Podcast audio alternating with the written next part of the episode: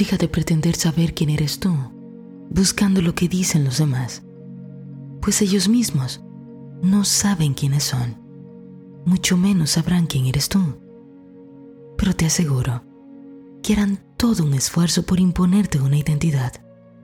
Y tú, al no conocer la verdadera, la adoptarás como tuya y la defenderás a toda costa. ¿Por qué crees que te perderás si la pierdes? Soy mujer, soy hombre, soy rico, soy pobre, soy miserable, soy inteligente.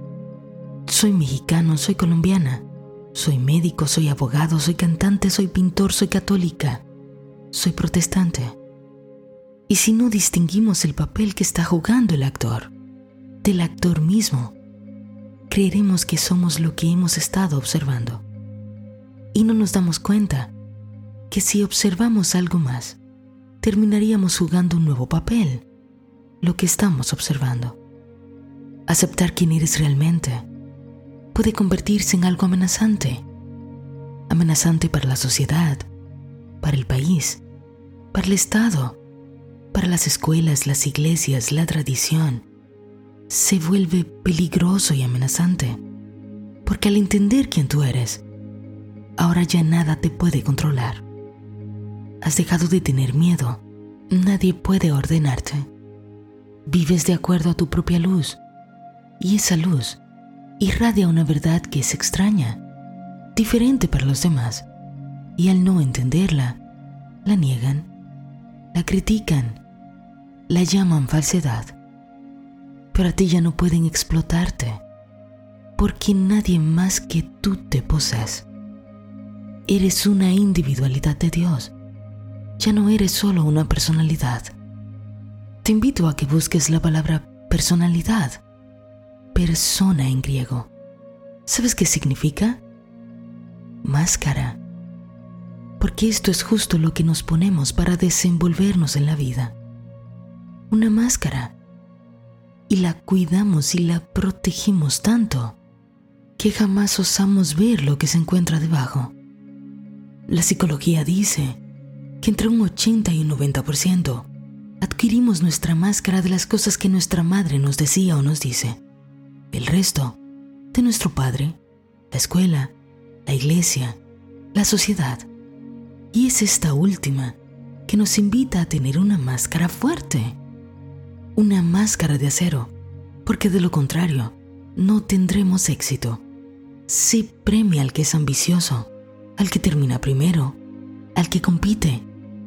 Desde muy pequeños, nuestros padres nos dicen una de dos cosas. Nos dicen, vas a ser el presidente de este país, vas a ser el más importante. O te dicen, tienes que tener las mejores notas de tu curso. Y cuando traes las mejores notas, te dicen, ah, eres el mejor. Y te premian. Pero también algunos padres suelen decir, eres tonto. No veo cómo enseñarte. Todo el mundo avanza menos tú. ¿Y cómo no se premia la equivocación? El niño adquiere la máscara de fracasado. Y es así como algunos se ponen una máscara con un ego tan grande que les impide ver el mundo tal y como es. Y otros se colocan una máscara con un ego tan pequeño que les impide ver el mundo tal y como es. Llegamos a este planeta con la dicha de estar conectados al todo, porque todavía no nos habían conectado a nada más, pero luego comenzamos a hacernos conscientes de que esto es mío, ese juguete es mío, mi mamá es mía. Empezamos a poseer y nacen los celos. Rápidamente aprendemos a usar las manos para arrebatar todo lo que es mío. El sentido de posesión es de las primeras cosas que insertamos en nuestra máscara. Y al adquirir este mío. Comenzamos a ver el mundo como una competencia, un lugar de lucha, un lugar de conflicto, en donde otro quiere quitarme lo que es mío.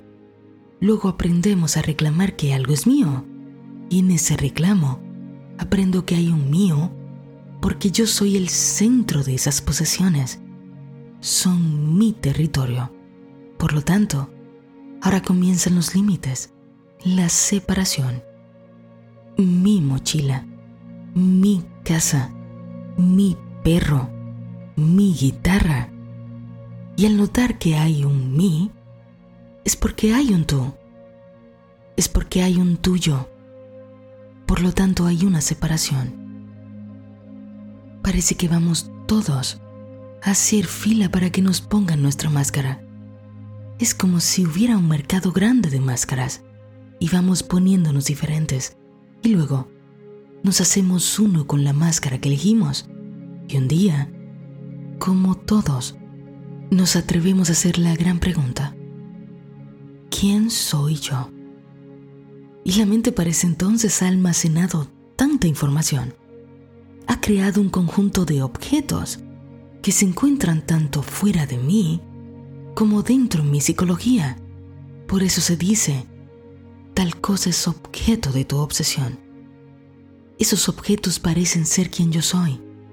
Y como está mal visto no ser nada, tengo que tener, tengo que saber, tengo que hacer, tengo que decir, tengo que tener una opinión, para entonces parecer que eso es lo que yo soy. Pero una vez que llegue ese momento en la vida, en donde llega la gran pregunta, ¿quién soy? La mente dirá, ¿eres esto? ¿Eres aquello? Eres rico, eres pobre, eres bruto, eres inteligente. Y defenderás lo que eres. Y te molestarás con cualquiera que diga que tú no eres esto o que no esté de acuerdo con lo que tú has decidido ser. Pero recuerda que no eres nada de eso. Todo lo que crees que eres no es más que un condicionamiento que viene de otros. Y cuando te quedes tranquilo, tranquila, comenzarás a darte cuenta de dónde han venido todas estas cosas que crees que eres. Una vez que continúes preguntando, la mente se haya hartado de dar respuestas que tú no aceptas, entonces respira, cuestiona, ¿a quién le estoy preguntando? ¿A quién le estoy preguntando?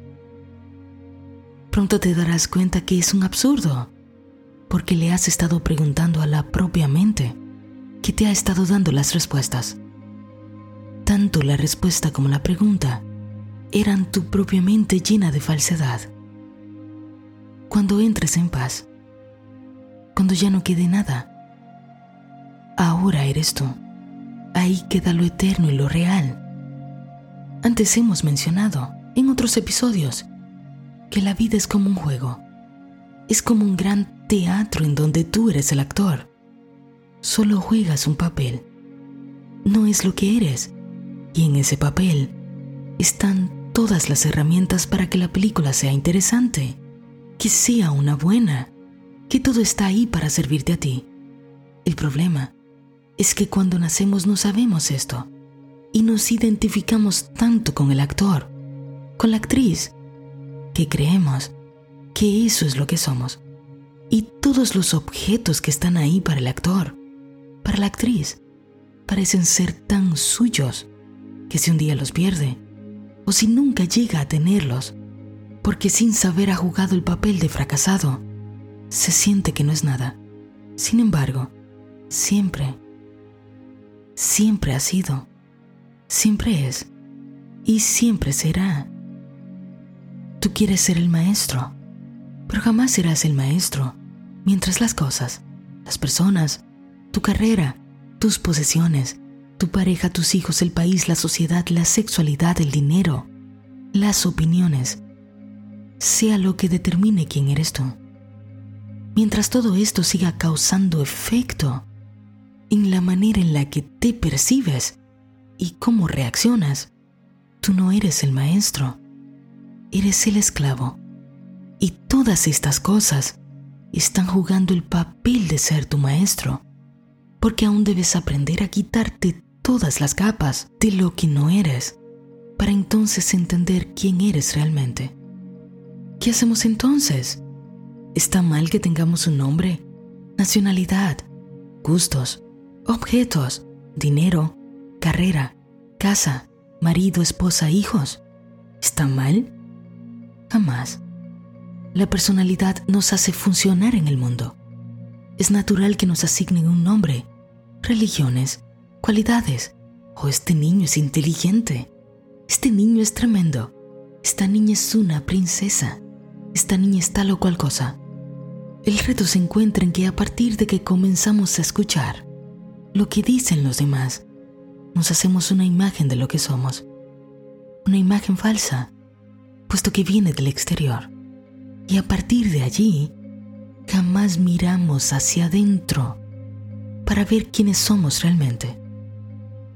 Y nadie, nadie más que tú, puede decir quién eres tú, pues tu interior es el lugar privado que solo te pertenece a ti.